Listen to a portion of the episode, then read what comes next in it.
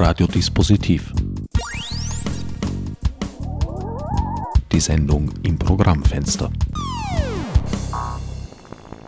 Willkommen bei Radiodispositiv. An den Mikrofonen begrüßen euch diesmal mein Sendungsgast Albert Eibel und der übliche Herbert Gnauer.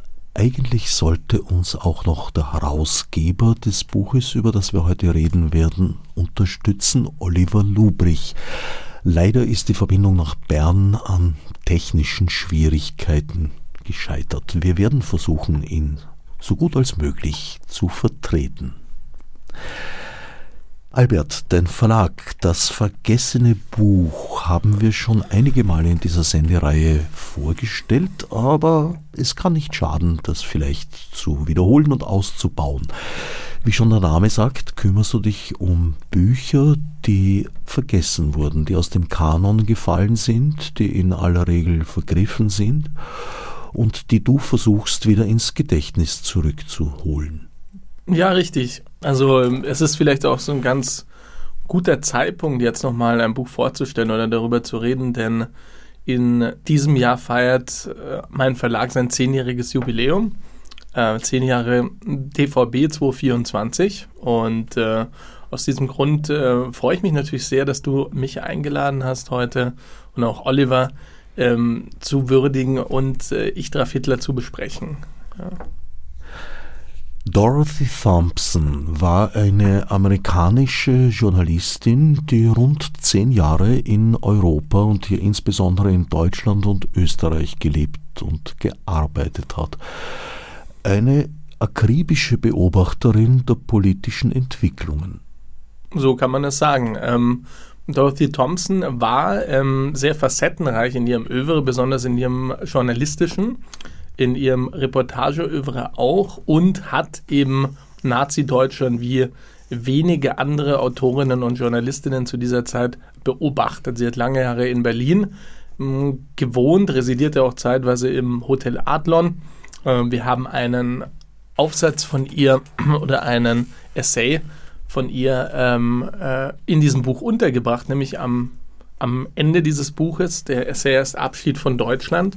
Und da geht es eben um ihre Ausweisung 1934 aus dem Reich, aus dem Hotel Adlon, ja, wo die Gestapo sie praktisch rauswirft. Und das ist eigentlich sehr, sehr spannend, denn sie wurde aus Nazi-Deutschland verbannt und exiliert sozusagen wieder in, in ihre Heimat wegen dem Buch Ich traf Hitler, was wir jetzt vor uns liegen haben. Das ähm, hat den Nazis nicht gefallen. Das ist ja ein sehr einzigartiges Porträt von Adolf Hitler, seiner Psychologie, aber auch der Psychologie seiner Anhänger. Nicht? 1932 kam es zu besagten Treffen zwischen Dorothy Thompson und Adolf Hitler. Und Dorothy Thompson beschreibt eigentlich mit einem sehr großen Erstaunen, einem in ihrer Empfindung, in ihrer Wahrnehmung sehr, sehr kleinen, unsicheren Mann fast begegnet zu sein, der allerdings in der Lage war, in bestimmten Zusammenhängen ein geradezu dämonisches rhetorisches Talent zu entwickeln. Ja, was hier sehr eindrücklich ist, was sie gleich auf den ersten Seiten von diesem Interview beschreibt, dieses Buch ist eigentlich der Bericht über das Interview, das eben Dorothy Thompson nicht 32, aber fast 1932, nämlich im Dezember 1931, also vor der Machtergreifung, ein Jahr vor der Machtergreifung letzten Endes trifft sie Adolf Hitler im, im Berliner Hotel Kaiserhof und redet mit ihm sechs Stunden lang. Also Adolf Hitler nimmt sich wirklich Zeit für ein ausführliches Interview. Allerdings musste sie im Vorfeld die Fragen einschicken. Die wurden dann äh, von äh, dem Pressechef äh, Hanfstengel äh, akribisch kontrolliert und es durften nur drei Fragen zugelassen werden. Deswegen konzentriert sich natürlich ähm, Dorothy Thompson auch auf die Frage, wie Hitler, sofern er denn der zukünftige Führer werden sollte, wie er denn die Außenpolitik zum Beispiel ähm, gestalten würde, aber auch wie er die Innenpolitik ähm, gestaltet. Und zu, deiner Frage zurückzukommen, ähm, sie beschreibt schon auf den ersten Seiten eben diese, diese Faszination, die auch von der Person Adolf Hitler ausging, aber sie sagte auch gleich als, als Entree sozusagen, dieser Mann, schon nach 30 Sekunden war mir im Prinzip klar, dass dieser Mann nicht der große Diktator von Deutschland, nicht der große Führer werden kann. Dazu ist die Figur an sich als Typus viel zu klein, zu unbedeutend.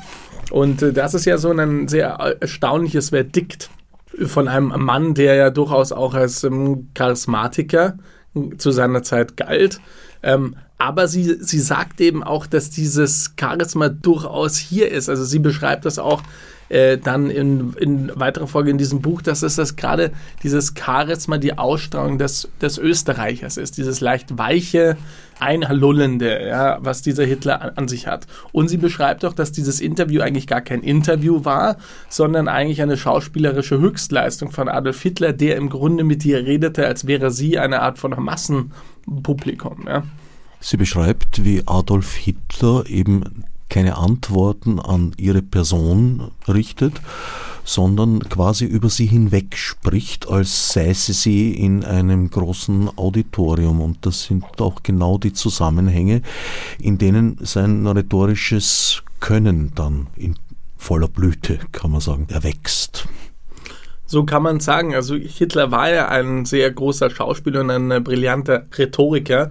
Nicht umsonst schaffte er es ja schon sehr, sehr früh, äh, Massen an sich zu fesseln. Und sie beschreibt auch, wie er dann im Reden praktisch rhetorisch über sich selbst hinauswächst, sozusagen. Also das Wort reißt ihn praktisch mit ja, und prägt sich dann in seiner Mimik und auch Gestik ein.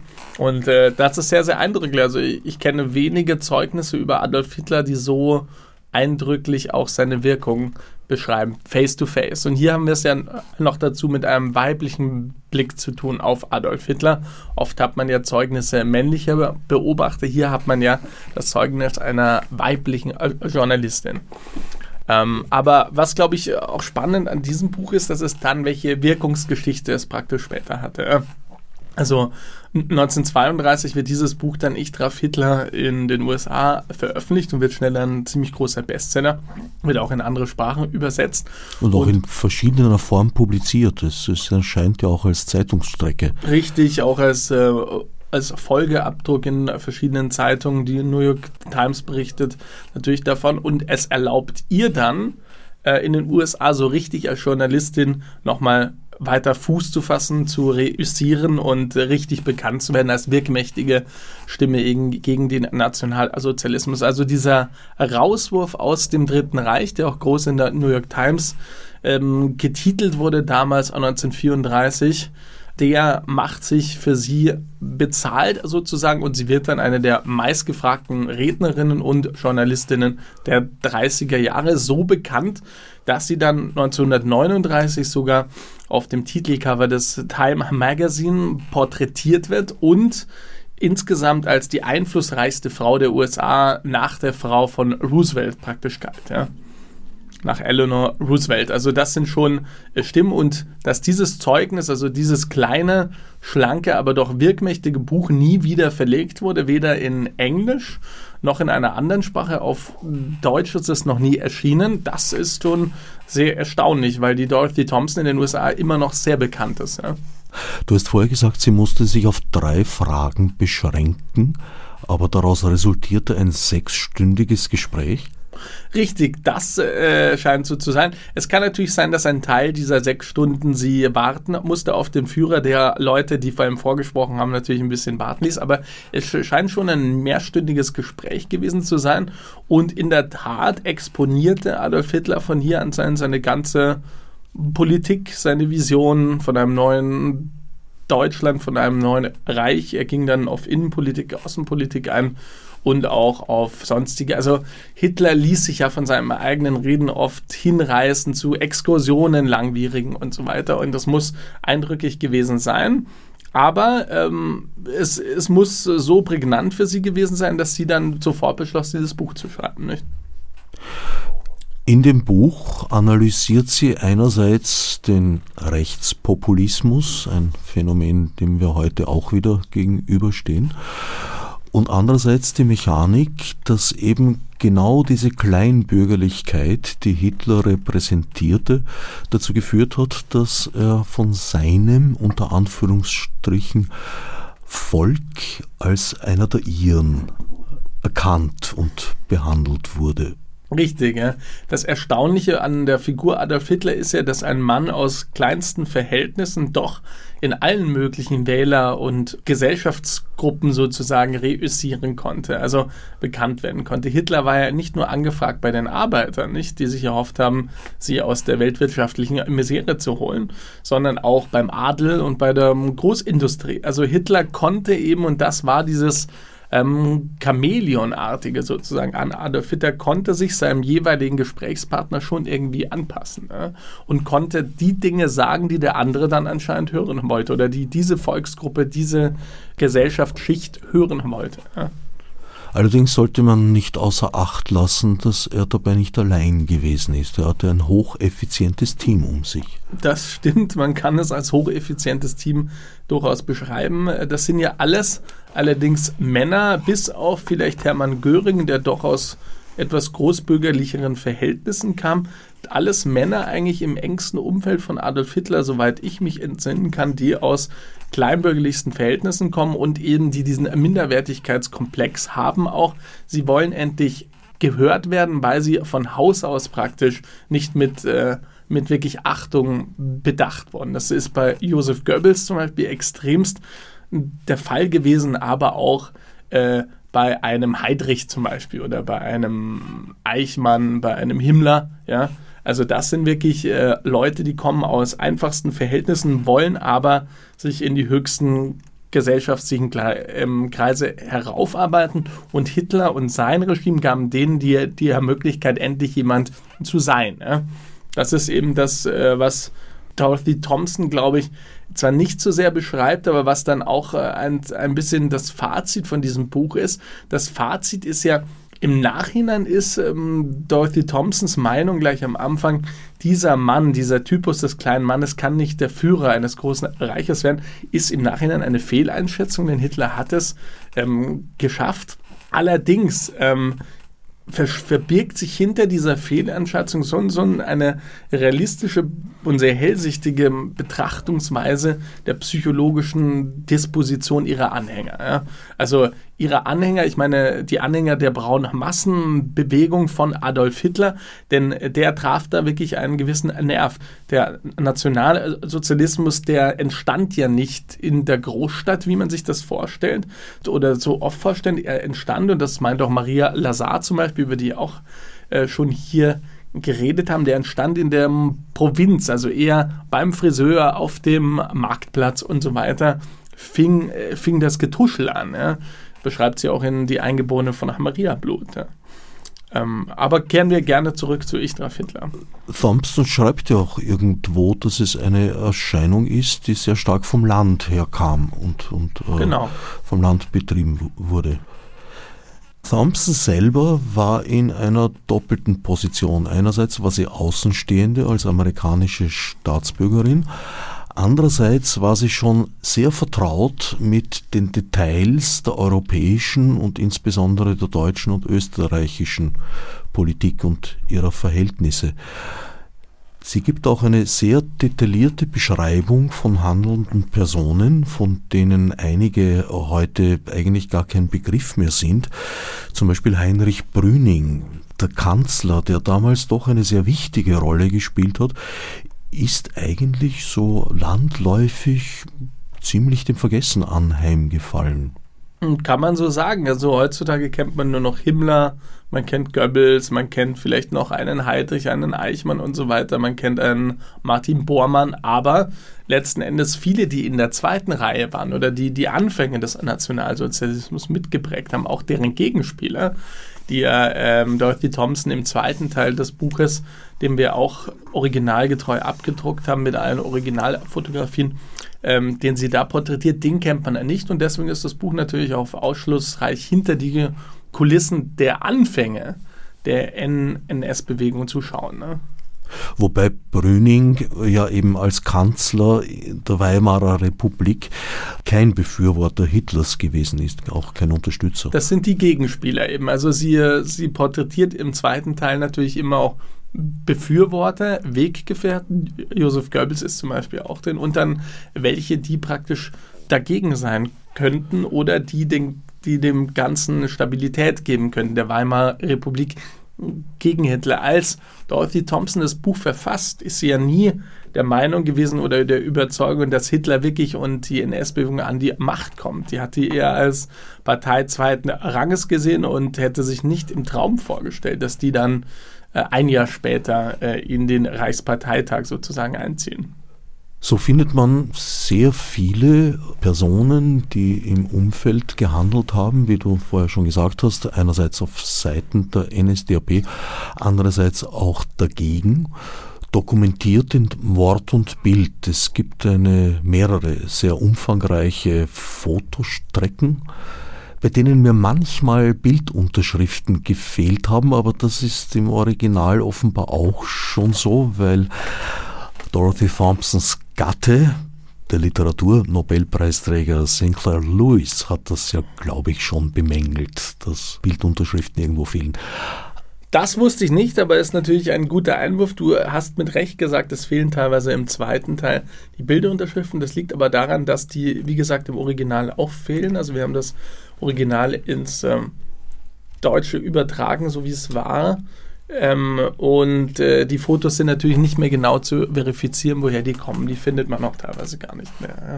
Deswegen ist es aber trotzdem umso spannender, sie dann nochmal neu abzudrucken, weil insgesamt fügt sich dieses Buch eigentlich sehr schön. Das ist ein kleines, schlankes Buch, aber mit den Fotos werden halt teilweise nochmal, wird die Stimmung des Ganzen einfach noch lebendiger, finde ich. Und wir haben ja dann ja zusätzlich noch einige Fotos abgedruckt im umfangreichen Nachwort von Oliver Lubrich, der nochmal auf den kompletten Kontext dieses Interviews eingeht, auch auf die Ausweisung und auf das Leben und das Werk von Dorothy Thompson im Allgemeinen.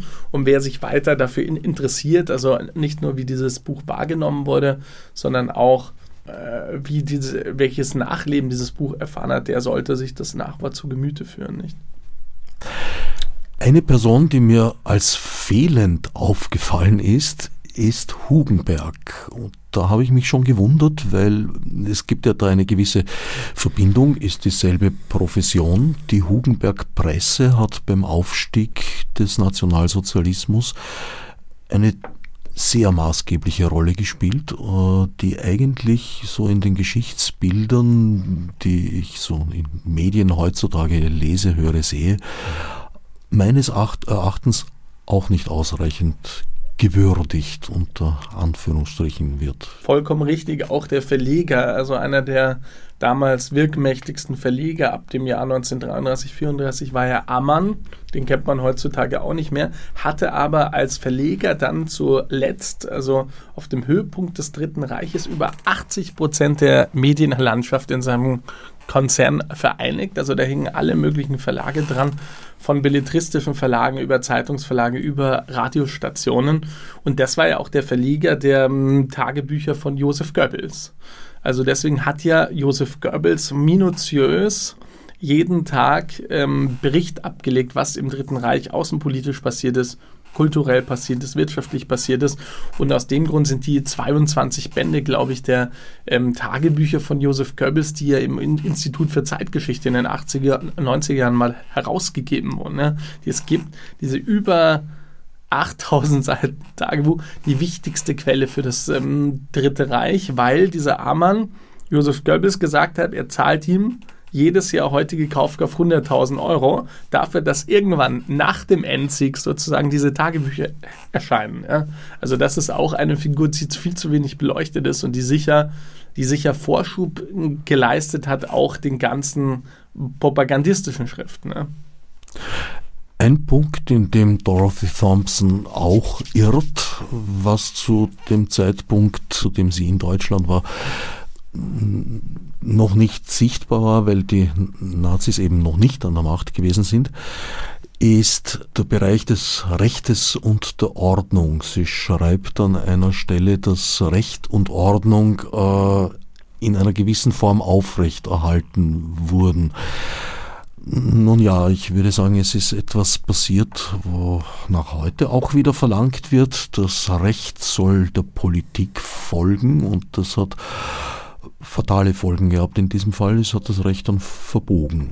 Ja, das stimmt, wobei man sich hier wieder auch das Jahr anschauen muss. Wie gesagt, Ende 1931 fuhr Hitler noch einen kompletten Legalitätsweg. Ja? Also da war es ihm eben nicht recht, dass das marodierende SA Männer durch die Straßen zogen und so weiter und äh, Juden drangsalierten zum Beispiel. Da wollte er noch über den demokratischen Weg an die Macht kommen und es gab natürlich Scharmützel zwischen Kommunisten und äh, Nazis auf der Straße. Aber äh, wenn das zu sehr ausgeartet ist, dann ist er als Führer dieser neuen Bewegung eingeschritten. Ja? Also er, er wollte ziemlich lange den Anschein aufrechterhalten, als ob Recht und Ordnung durchaus auch, wenn er noch an der Macht wäre, in, innerhalb des Reiches herrschen würden. Ja?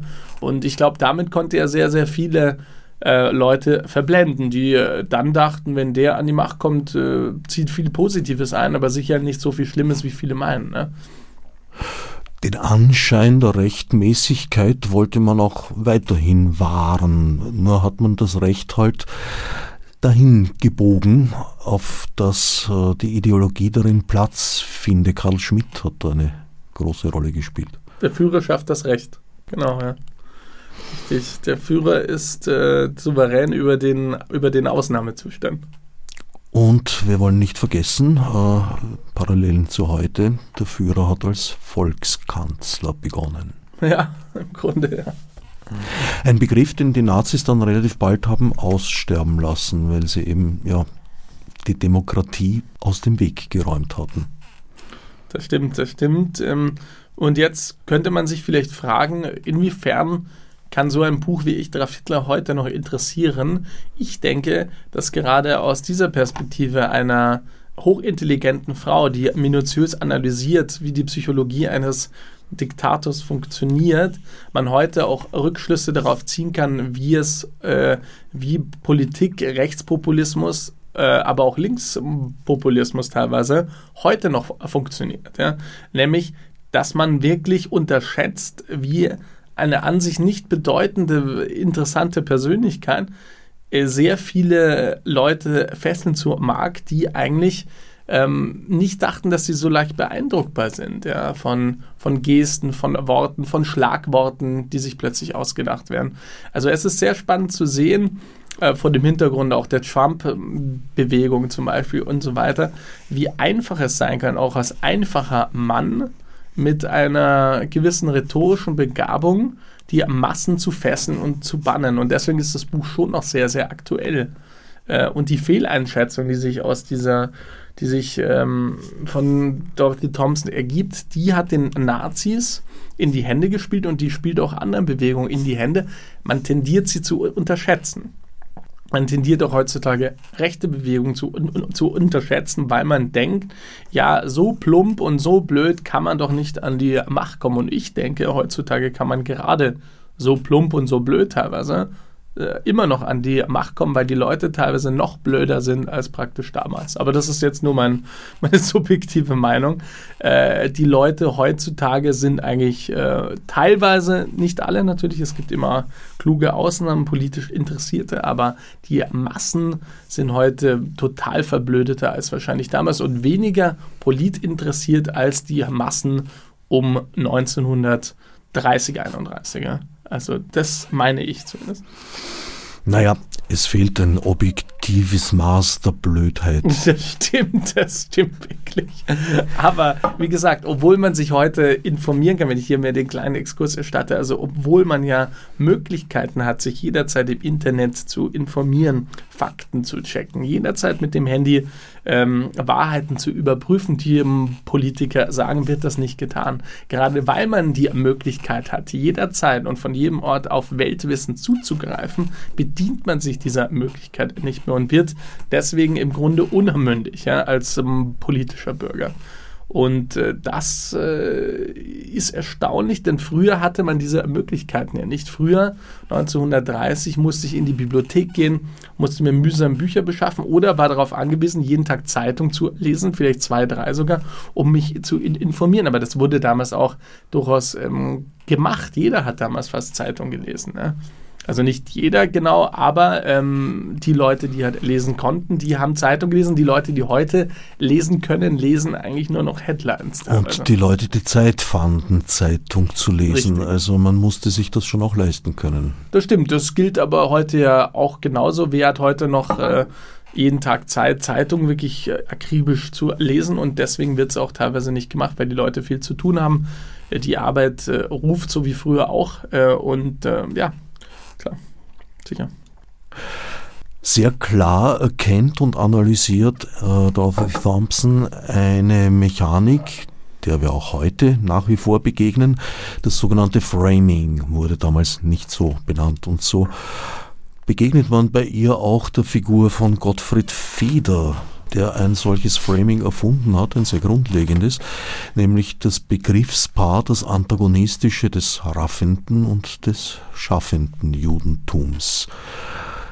Derlei Details äh, findet man bei Dorothy Thompson durchaus erwähnt. Genau, also wie du sagst, das ist eine spannende Beobachtung. Es sind auch bestimmte Details, der Perzeption über Judentum, über die Deutschen und so weiter, die man sonst nicht so aus Geschichtsbüchern mitbekommt. Und es ist ja doch sehr elegant und einfach geschrieben. Also sie konzentriert sich wirklich ganz prägnant auf den Punkt zu bringen, im Stile des New Journalism, sozusagen, worum es geht. Es ist ja letzten Endes eine Reportage, die sie da abgibt. Ja. Ähm, und die äh, subjektiven Wertungen sind drin, aber das ist ja durchaus in, in der Gattung der Reportage erlaubt. Ähm, spannend ist es dann halt zu sehen, dass ähm, vieles, vieles einfach zutrifft, würde ich sagen. Also vieles trifft, was die psychologischen Beobachtungen betrifft, über Hitler und so weiter, trifft auch äh, nach 1933 durchaus noch zu. Ja. 1934 ließ sie einen Text folgen, der ihren Abschied aus Deutschland thematisiert hat. Auch der ist in dieser Ausgabe enthalten. Ja, ein sehr schöner Text eigentlich, weil man mitbekommt, ähm, dass sie Deutschland und den Deutschen doch sehr verbunden war. Sie hat ja gerne in Berlin gelebt in der damaligen Zeit. Sie kannte auch sehr gut äh, wirklich Deutsch. Also sie war mit der Kultur vertraut und deswegen fiel ihr der Abschied auch nicht leicht. Aber ähm, es kulminiert in einem ziemlich dramatischen Höhepunkt, dass sie eben die Ausweisungsbestätigung bekommt im Hotel Adlon, in der Lobby des Hotel Adlon und sie dann eben 24 Stunden Zeit hat, das Reich zu verlassen. Und äh, danach begannen die Dinge halt ungemütlich zu werden. 1904, das war Anfang 1934, der Röhmputsch den gab es dann im Juni 34 und ab da zeigte sich eigentlich sowohl für die ähm, eigenen Bürger als auch für die Journalisten und Bürger im In- und Ausland, also gerade auch innerhalb des Auslands, dass diese Regierung eben nicht bereit war, Recht und Ordnung weiterhin aufrechtzuerhalten, sondern sich des Unrechts wirklich offen praktisch bedient. Ja. Ich würde sagen, die große Zäsur war der Römen. Putsch und danach die Synagogen, die ähm, gebrannt haben und so, und so weiter. Ähm, denn vorher hat man durchaus noch versucht, ähm, mehr den Anschein zu erwecken, als ob das auf dem legalen Weg auch für diese Regierung möglich ist zu regieren. Ne? Als aus dem Kanzler ein Führer wurde. Genau. Diese Figur bildete sich langsam heraus, die war aber letzten Endes schon vorgebildet 1931, 32. Also der Führerkult wurde ja ähm, bekanntlich fast eins zu eins übernommen von äh, Mussolini und den italienischen Faschisten, wie es ging, eine Führergestalt als Vorbild, als Idol aufzubauen und äh, wie man Fackelzüge macht mit, äh, mit Massen und Sportpalastrede und so, das konnte man sich ja zehn Jahre vorher schon bei Mussolini abschauen und deswegen war Mussolini für Hitler immer ein ganz großes Vorbild. Ja. Und bis zuletzt war das der Diktator, den Hitler am meisten schätzte, selbst nach dem Untergang der Republika di Salon. Ja. 1944 hat er ja noch versucht, Mussolini zu helfen und ihn nochmal zu befreien und so weiter. Also der blieb ihm zeitlebens verbunden und äh, man kann den Nationalsozialismus, glaube ich, auch nicht verstehen, ohne den Faschismus an und für sich zu verstehen. Ne? Mussolini war zweifelsfrei das Role Model des europäischen Faschismus. Definitiv. Und ähm, ja, da ist auch nicht zu unterschätzen, inwiefern die beiden sich gegenseitig, also Hitler Mussolini dann in weiterer Folge wirklich beeinflusst hat und Mussolini Hitler. Ja. Aber kommen wir zurück zum Buch. Also was findest du denn persönlich, was würdest du denn persönlich sagen, sind die starken Seiten heute, aus heutiger Perspektive? Genau das Aufzeigen dieser populistischen Mechaniken, des äh, Framings, das mit Vorbedacht betrieben wird, der Message Control, das findet sich alles in diesen damaligen Formen wieder und äh, man darf sich äh, nicht denken, dass das damals unprofessionell passiert ist. Also es, es baut ja auch tatsächlich schon auf einer wissenschaftlichen Forschung auf, auf äh, Bernet zum Beispiel mhm. unter anderem. Gustave Le Bon. Also es gab da schon einiges Material, das zum Teil von der Propaganda, weil teils von jüdischen Wissenschaftlern und Wissenschaftlerinnen stammend, natürlich äh, ideologisch abgelehnt wurde, aber indes die Erkenntnisse wurden eingesetzt und benutzt.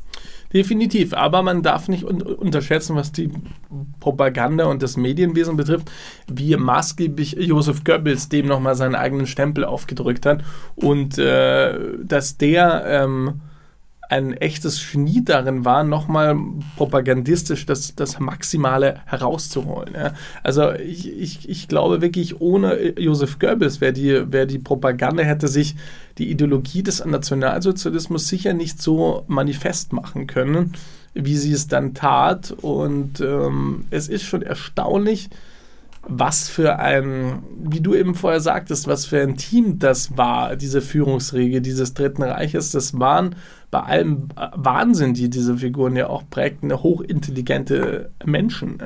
Und äh, es ist ja auch an und für sich, egal wie man das letzten Endes beurteilt, äh, schwierig, ähm, konzertiert auch einen Weltkrieg gegen eine Übermacht von 1 zu 10 so lange hinauszuzögern, so lange zu führen.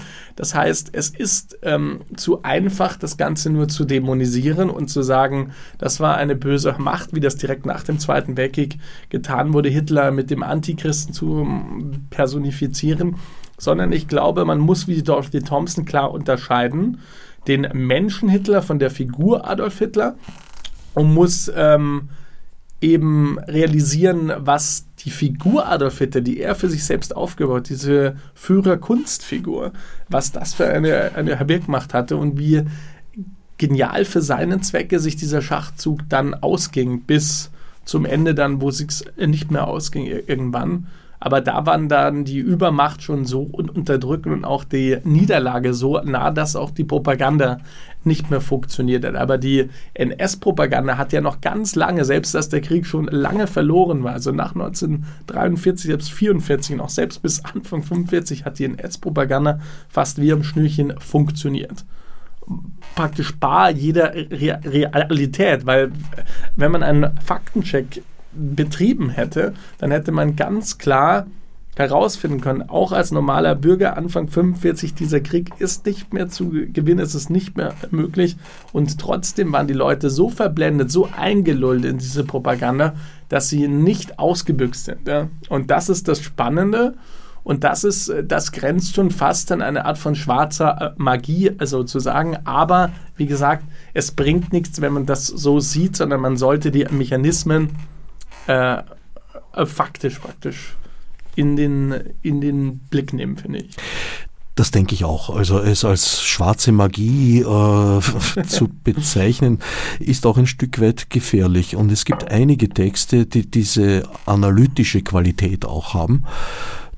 Aus der Zeit, dazu würde ich auch äh, das essayistische Werk der bereits benannten Maria Lazar zählen. Mhm ich würde aber auch Irene Harand dazu zählen mhm. mit ihrem Werk Sein Kampf, das eine Antwort auf Hitler darstellt und damals im Selbstverlag erschienen ist. Inzwischen gibt es, glaube ich, einige Ausgaben, in denen man es lesen kann. Ich mhm. kann es nur sehr empfehlen.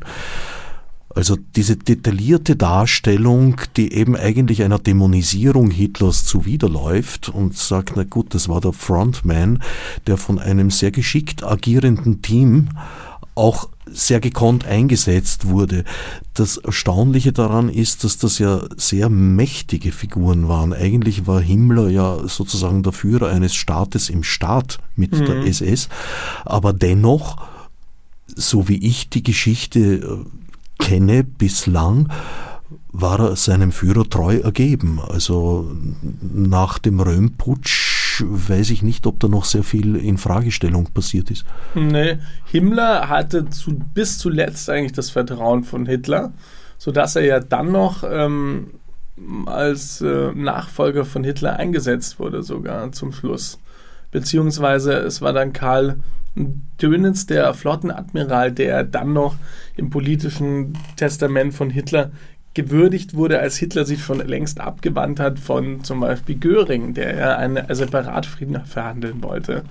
Und ähm, was man nicht verkennen darf, dass Hitler ja ganz klar emotional manipuliert hat. Also Josef Goebbels, das ähm, bekommt man mit, wenn man aus seinen, in seinen Tagebüchern ein wenig liest, er ist zum Beispiel todtraurig, wenn Hitler eine reichspropagandistische Maßnahme von ihm nicht gutierte, dann äh, weint er teilweise oder er ist zwei, drei Tage in einer richtigen Melancholie verfallen. Und wenn Hitler zu ihm geht und sagt, das war wieder meine großartige Aktion, dann ist er hoch erfreut und ist emotional wieder auf dem Höhepunkt. Ja, also das ist sehr, sehr spannend, wie Hitler es immer wieder geschafft hat, auch diese Bewegung ähm, für sich zu instrumentalisieren, aber auch die einzelnen Figuren eben an sich zu binden mit Emotionalität, mit emotionaler Manipulation. Ne? Und das kommt jetzt äh, in Ichtra Fittler, glaube ich, nur zum Teil ähm, raus. Das wäre ein anderer Blickwinkel auf Hitler, aber diese Einzelbeziehungen zur Führungsriege und darüber hinaus, die sind sehr, sehr spannend, weil ohne ein emotionales Backing wären viele Mitglieder der Führungsriege schon früher von Hitler abgefallen. Aber es war ein eingeschworenes Team eben, es war aber auch eine Familie sozusagen die sich selbst als Familie betrachtet haben und deswegen ähm, dann auch teilweise noch 45 bereit waren, für den Führer zu sterben. Ne?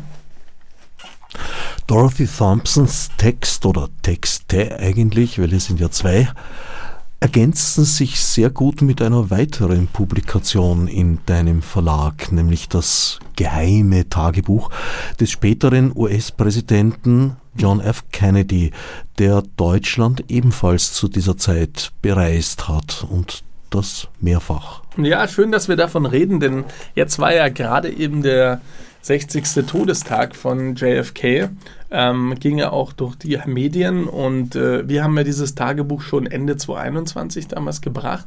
Jetzt gerade erst vor einer Woche sozusagen ist es in den USA erschienen, ja, zum ersten Mal in New York bei Berghahn. Ähm, das ist schon sehr erstaunlich, dass wir sozusagen zuerst darauf gekommen sind, dieses Tagebuch auf Deutsch zu publizieren mit dem Tagebuch, mit dem Reisetagebuch von 1937 von Lem Billings. Das war der beste Freund von JFK. Ähm, wenn ich kurz auf das Tagebuch noch eingehen äh, darf, und zwar JFK, der junge JFK, der damals 20 war, und Lem Billings reisen in einer Grand Tour durch Europa für drei Monate im Sommer 37 eben. Also sie sind in Nazi-Deutschland, sie fahren durch München, durch Berlin, aber auch durch Frankreich, Holland und so weiter. Und sie beobachten dieses Europa im Würgegriff des Faschismus, aber haben gleichzeitig natürlich auch ihren Spaß. Also zum einen fällt der politische Blick auf, den JFK hat, der beobachtet sehr genau, wenn auch nicht immer ganz richtig, in jugendlichem Überschwang, sagen wir mal so, die NS-Bewegung, äh, aber auch den Führer an sich. Da fallen bestimmte Kommentare, es fallen auch Kommentare über Franco, über Mussolini eben. Ähm, aber er äh, empfindet die Reichsdeutschen als sehr zufrieden eigentlich. Also er sagt, er hatte sehr, sehr viele Begegnungen mit Leuten, die ihm zumindest gesagt haben, sie sind zufrieden. Dann wieder ein, zwei Studenten, deren er begegnet, die ähm, das Ganze sehr kritisch sehen wieder. Ähm, und Lem Billings, sein Freund, porträtiert ja immer JFK auch auf dieser Reise, wie der sich verhält, wie der bei den Personen ankommt, auch auf witzige, humoristische Art. Aber er hat auch einen Blick für die Kultur, für den kulturellen Aspekt, wenn sie durch Versailles fahren oder durch Berlin zum Beispiel. Und ähm, ich finde das schon spannend zu sehen, wie man auch am jungen JFK schon die Entwicklung zum späteren äh, Meisterpolitiker sozusagen mitbekommen kann, denn ihn interessiert die Politik, aber auch zu sehen, dass er durchaus allzu Menschliches noch hat. Also ich meine, sie werden dann teilweise aus den Hotels rausgeworfen, weil sie nicht die Zeche zahlen wollen am, am nächsten Morgen. Also wenn ich es recht erinnere, den Text nicht teilweise, sondern ziemlich konsequent. Oft. Und man fragt sich dann schon irgendwann einmal, äh, das kann ja jetzt nicht nur an den Quartiergebern und Quartiergeberinnen jedes Mal gelegen sein. Irgendwas haben sich die zwei jungen Herren offenbar doch zu Schulden kommen lassen, ja. Nein, also heutzutage würde man sagen, das waren zwei Cheap Fucks sozusagen. Also die hatten viel Geld, mhm. aber die wollten halt sparen an Ecken und Enden. Sie kommen ja, also sie sind ja beide aus ihrem großbürgerlichen Haus. Der Vater von JFK war der äh, amerikanische Botschafter in, in London, weshalb sie es sogar schaffen, auf diese Reise ihren amerikanischen Wagen zu importieren und mit dem amerikanischen Wagen, der damals natürlich sehr, sehr, sehr, sehr teuer war und den niemand hatte, äh, durch die Gegend zu fahren. Und sie stellen dann den Wagen immer zwei Straßen hinten ab, damit der Hotelier nicht sieht, dass sie mit Wagen vorfahren und wollen dann ständig verhandeln und fühlen sich dann ständig verarscht. Und das Fazit ist immer wieder in den Hotels in Frankreich, aber auch Deutschland, dass die Leute sagen, you are not gentleman. Ja? You are not gentleman. Das ist ein Fazit, das oft kommt. Sie sind natürlich auch äh, wie man es bei JFK kennt, auf Frauenjagd zum Beispiel, schleppen äh, eine hübsche ähm, Blondine zum, zum Beispiel ab und so weiter. Also wie man es von JFK kennt, ist es sehr unterhaltsam. Äh, aber es ist halt erstaunlich, dass ähm, man diesen JFK noch gar nicht äh, praktisch äh, zur Kenntnis genommen hat, diesen 2021, der sich so für die politischen Verhältnisse interessiert und was man bislang auch nicht wirklich wusste, bis Oliver Lubrich die erste Edition im Aufbauverlag damals gemacht hat, äh, 2013, dass JFK ja nicht nur 1937 in Nazi-Deutschland war, sondern auch 1939 und im zerstörten Nazi-Deutschland dann nochmal 1945 als Berichterstatter für die amerikanische Regierung. Und äh, wir haben diese Edition von uns mit sehr, sehr vielen Originalfotografien versehen, die zum Teil auch noch nie publiziert wurden und wo zum Beispiel ähm, JFK jongliert vom Kölner Dom und so weiter oder äh, sich schief stellt vom schiefen Turm von Pisa. Also das sind wirklich sehr eindrückliche Fotos und ähm, ich denke, das ist auch ein Buch, das man jetzt zur Kenntnis nehmen kann im Zuge des 60. Todestags. Den Text zur Reise von 1945 kenne ich leider noch nicht, interessiert mich allerdings sehr, weil ich sehe im Gegensatz zu dir in diesem geheimen Tagebuch der vorigen Reisen nicht den äh, künftigen Präsidenten in dieser Form. Im Gegenteil, ich war an manchen Stellen eigentlich geradezu entsetzt über das oberflächliche, platte Bild, das dieser junge Student da hatte, im Kontrast zu seinem Freund Lem Billings, der eine weit differenziertere Sicht hat. Ich gebe dir recht, dass der Billings äh, eine ganz andere Sicht hat äh, und mehr die kulturellen Eigenschaften im, im Blick. Aber ich habe den Eindruck, dass er in, in seinem Herangehen doch differenzierter ist. Das stimmt, nur man darf jetzt auch nicht den Fehler machen, glaube ich, das ist meine persönliche Meinung, ähm, äh, JFK zu verurteilen für ein Urteil letzten Endes, das er abgibt über Nazi-Deutschland und die Entwicklung dort oder die Entwicklung auf dem europäischen Kontinent. Zum einen war er Amerikaner und wurde in Amerika 1935, 36 mit ganz anderen Informationen über Nazi-Deutschland gefüttert, als wir es heute kennen aus der Retrospektive. Zum anderen aber war er wirklich 20. Also man muss auch äh, das junge Alter jetzt äh, mitbedenken und dann sind die in einer enthusiastischen Reise sozusagen. Die haben das erste Mal in ihrem Leben wirklich vollkommene Freiheit, reisen drei Monate durch fremde Länder, wollen ihren Spaß haben. Und aus dieser Perspektive des Überschwangs, unzensiert sozusagen, ist dieses Notizbuch entstanden, das nie für die Öffentlichkeit bestimmt war. Ein privates Reisetagebuch, das wir jetzt lesen. Ich bin mir sicher, äh, wenn JFK vorgehabt hätte, das zu publizieren, dann hätte er es getan. Er hat es nur nie getan.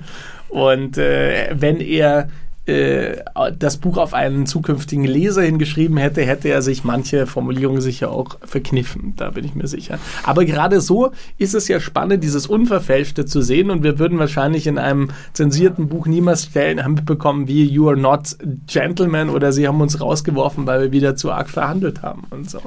Deswegen würde mich der Text über die Reise 1945 sehr interessieren, weil er, ja. äh, nehme ich mal an, in einer Zwischenentwicklung, in einem Entwicklungsstadium sich abgespielt haben müsste. Der ist eben abgedruckt in dem Band von Oliver Lubich herausgegeben im Aufbauverlag Reisen ins Reich. Der ist allerdings vergriffen. Äh, aber das sind auch nicht, äh, das sind nicht umfangreiche Texte, so wie unser geheimes Tagebuch, sondern das sind Briefe, die er an seinen Vater größtenteils schreibt aus dem zerstörten Reich heraus. Das sind nicht so umfangreiche Konvolute, ja. das sind vielleicht zehn Briefe, ähm, aber sicherlich auch sehr, sehr spannend. Ähm das Buch ist vergriffen, das ist ein erster Schritt, jetzt muss es noch vergessen werden, dann kannst du es herausbringen. Naja, ähm, ich habe ja, wie gesagt, einen großen Teil dieses Buches in diesem Aufbauband äh, stellt hier praktisch das geheime Tagebuch auch dar, dessen gesamte Fassung wir jetzt abgedruckt haben und erstmals auch mit dem Lem Billings Tagebuch, das, wie du ja zu Recht gesagt hast, dass die JFK-Perspektive spiegelt. Also äh, da steht zum Beispiel 7. September 1937, dann schreibt JFK über seine Eindrücke von diesem Tag und Lem Billings auf der anderen Seite schreibt auch über diesen Tag aus unterschiedlichen Perspektiven. JFK kommt von der politischen Warte her und Billings eher von der kulturellen Seite her. Und deswegen ergibt sich dann ein interessantes Gesamtporträt, wenn man sich beide Teile anguckt. Ähm, ich bin schon mal froh, dass es in New York jetzt erschienen ist und jetzt in Spanisch auch erscheint, auf Spanisch. Also ähm, jetzt kann man sich den jungen JFK und den jungen Lamb Billings in, auf Spanisch, auf Deutsch und Englisch zu Gemüte führen und damit ist ja schon ein Schritt getan für eine weitere Wiederentdeckung von diesem durchaus sehr, sehr spannenden und charismatischen Präsidenten. Ja. Du hast einen gewissen äh, altruistischen Zugang, in dem du tatsächlich interessiert bist, Autoren, Autorinnen und einzelne Texte dauerhaft in die Erinnerung zurückzubringen bzw. hineinzubringen, wenn sie dort noch gar nicht gewesen sind, wie in Kennedys Fall. Wie sieht denn das in der Zukunft aus? Was sind so die Projekte der nächsten Zeit? Ja, spannend, dass du fragst, Herbert. Und zwar erscheint jetzt gleich, also unmittelbar sozusagen, ähm, zwei Soldaten von Maria Lazar. Wir hatten ja schon ein, zwei Sendungen über Maria Lazar. Die Wiederentdeckung von dieser Exilautorin schreitet weiter voran. Ähm, mittlerweile wurde ja auch nach dem großen Erfolg ihrer, der Dramatisierung ihres Romans Die Eingeborenen von Maria Blut, über den wir auch schon mal hier im Studio ähm, geredet haben, ähm, am Wiener Burgtheater eben diese große Dramatisierung, die stattfand, wurde jetzt auch Der Nebel von Dübern, ein weiteres Drama über den Giftgaskrieg im Ersten Weltkrieg, ähm, aufgeführt äh, am Theater Hammerkopf, Nestroyhof in Wien und das wird jetzt gespielt, auch im Februar 2024 erlebt das seine Premiere am Stadttheater Graz. Also wir dürfen gespannt sein, dieses Stück auch in einem größeren Ensemble mitzubekommen. Und ich gebe jetzt eben heraus zwei Soldaten von Maria Lazar, einer der letzten Prosatexte dieser Autoren, ein schlankes Büchlein von 100 Seiten, aber durchaus extrem spannend. Das ist im inneren Monolog geschrieben. Ein britischer Flieger, Pilot und ein ähm, deutsche SS-Sturmmann, beide sehr, sehr jung, 19, 20 Jahre alt, werden in der Wüste sozusagen abgeschossen und liegen sich schwerst verletzt gegenüber. Der eine hat keine Hände mehr, der andere hat keine Beine mehr und im inneren Monolog nähern sie sich langsam dem anderen, dem Feind sozusagen an und ähm, es gibt sehr viele Rückblenden in die eigene Kindheit, in die Jugend, mit ihren geliebten Szenen und so weiter. Also sie sind beide eigentlich junge Männer, die hineingeworfen wurden in diesen Krieg, aber durch die Ideologie dieses SS-Sturmmanns, der gegen Juden ist, äh, gegen Ausländer und so weiter und einfach nur sein junges Leben für den Führer opfern will, ist keine Verständigung wirklich möglich, so sehr der britische Offizier im inneren Monolog diese anstrebt. Ja, also sie reden nicht miteinander, sie sprechen auch die Sprache des jeweils anderen nicht, aber sie versuchen sich in ihren Gedanken und Vorstellungen dem jeweils anderen anzunähern. Und das ist wirklich höchst eindrücklich. Ähm, und das kann man natürlich auch auf einer zeitgenössischen Bühne aufführen. Das ist eine Art von episches ähm, Drama, das ist aber auch eine Art von Antikriegsnovelle. Und äh, ich bin gespannt, was die Bühnen daraus machen werden. Wir werden das wahrscheinlich das erste Mal im Sommer 2024 bei den Salzburger Festspielen vorstellen mit Simon Strauß. Ähm, so viel kann ich sagen, im April 2024 erscheinen die noch unveröffentlichten Theaterstücke von Maria Lazar in einem, mit einem Nachwort eben von FATS Theaterkritiker Simon Strauß. Wir werden die eben bei den Salzburger Festspielen vorstellen. Ähm, und äh, was noch erscheint jetzt unmittelbar sind die Gedichte von Maria Lazar in einem sehr schönen bibliophilen Band mit unveröffentlichten Fotografien aus dem Nachlass. Und was auch erscheint, ist eine komplett neue Autorin, die ich jetzt wieder entdecken will, mit einem Herausgeber aus der Schweiz, Sascha Wojin Vukadinovic, mit dem wir schon mal Grete Hartwig-Manschinger Rendezvous in Manhattan ähm, besprochen haben hier im Studio, und zwar Maria Gleit, eine äh, Autorin, eine sehr spannende Autorin der 20er, 30er aus Berlin, die mit einem jüdischen Ehemann verheiratet war und 1939 in die USA floh und die ihren Erstlingsroman geschrieben hat 1933 in Berlin, der heißt Abteilung Herrenmode. Abteilung Herrenmode spielt in einer Abteilung für Herrenmode in einem Luxuskaufhaus in Berlin Anfang der 30er Jahre, also kurz vor der Machtergreifung der Nationalsozialisten und es geht um die sexuellen und Liebesintrigen zwischen den Kunden, den Kundinnen und den Verkäuferinnen. Ja, und das ist äh, wirklich ein sehr, sehr spannender, dialogreicher Roman, der im Stil der neuen Sachlichkeit geschrieben ist, aber wirklich sehr, sehr heutig ist. Und das ist ein sehr umfangreicher Roman von 320 Seiten mit einem sehr langen Nachwort. Der erscheint jetzt auch, also den kann ich auch jedem ans Herz legen. Und wenn der erfolgreich ist, diese Wiederentdeckung, kann man von dieser Autorin noch vier, fünf weitere Romane wiederentdecken. Ja. Es fällt auf, dass es sehr oft die Frauen sind, die vom Vergessen verschlungen werden. War die Situation in der Zwischenkriegszeit für Autorinnen eine günstigere als nach dem Zweiten Weltkrieg? Ja, darüber hatten wir schon einmal geredet im Zusammenhang mit einer anderen Sendung. Ich bin überzeugt, dass die Publikationssituation für Frauen in den 20er, 30ern für schreibende Frauen einfacher war und leichter war als dann später in den 50er, 60er Jahren. Ähm, später war es dann wieder wahrscheinlich wurscht. Aber ähm, das fällt ja schon wirklich auf, dass gerade sehr, sehr viele schreibende Frauen der 20er, 30er vergessen wurden. Meistens natürlich auch aus äh, dem jüdischen Umfeld, nicht? Bei ähm, Maria Gleit war es so, sie selbst war keine Jüdin, aber sie war mit einem Juden verheiratet und war aufgrund dessen dem Regime gegenüber sehr kritisch eingestellt. Der Romanabteilung Herrenmode, der selbst nicht sehr kritisch ist, aber durchaus ein US-Kapitalismus praktisch propagiert, äh, wurde 1942 von den Nazis verboten und war dann nicht mehr greifbar und sie ist ins Exil gegangen in die USA und da hört sich dann die Spur auf.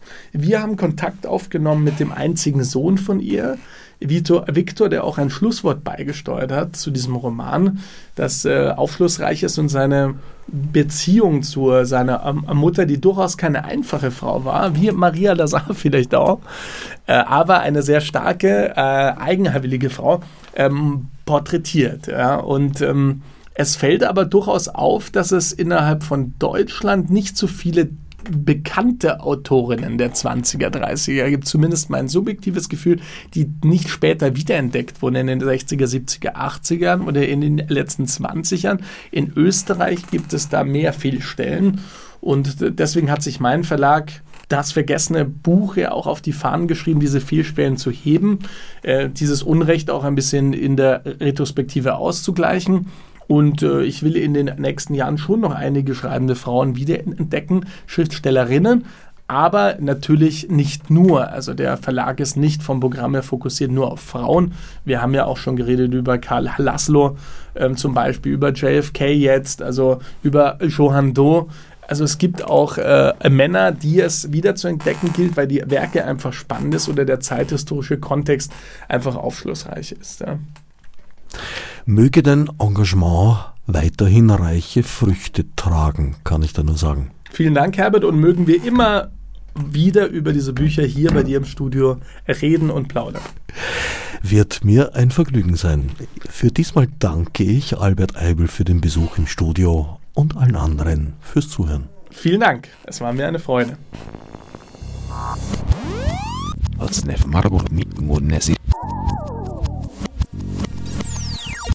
Ich um sie durchdacht.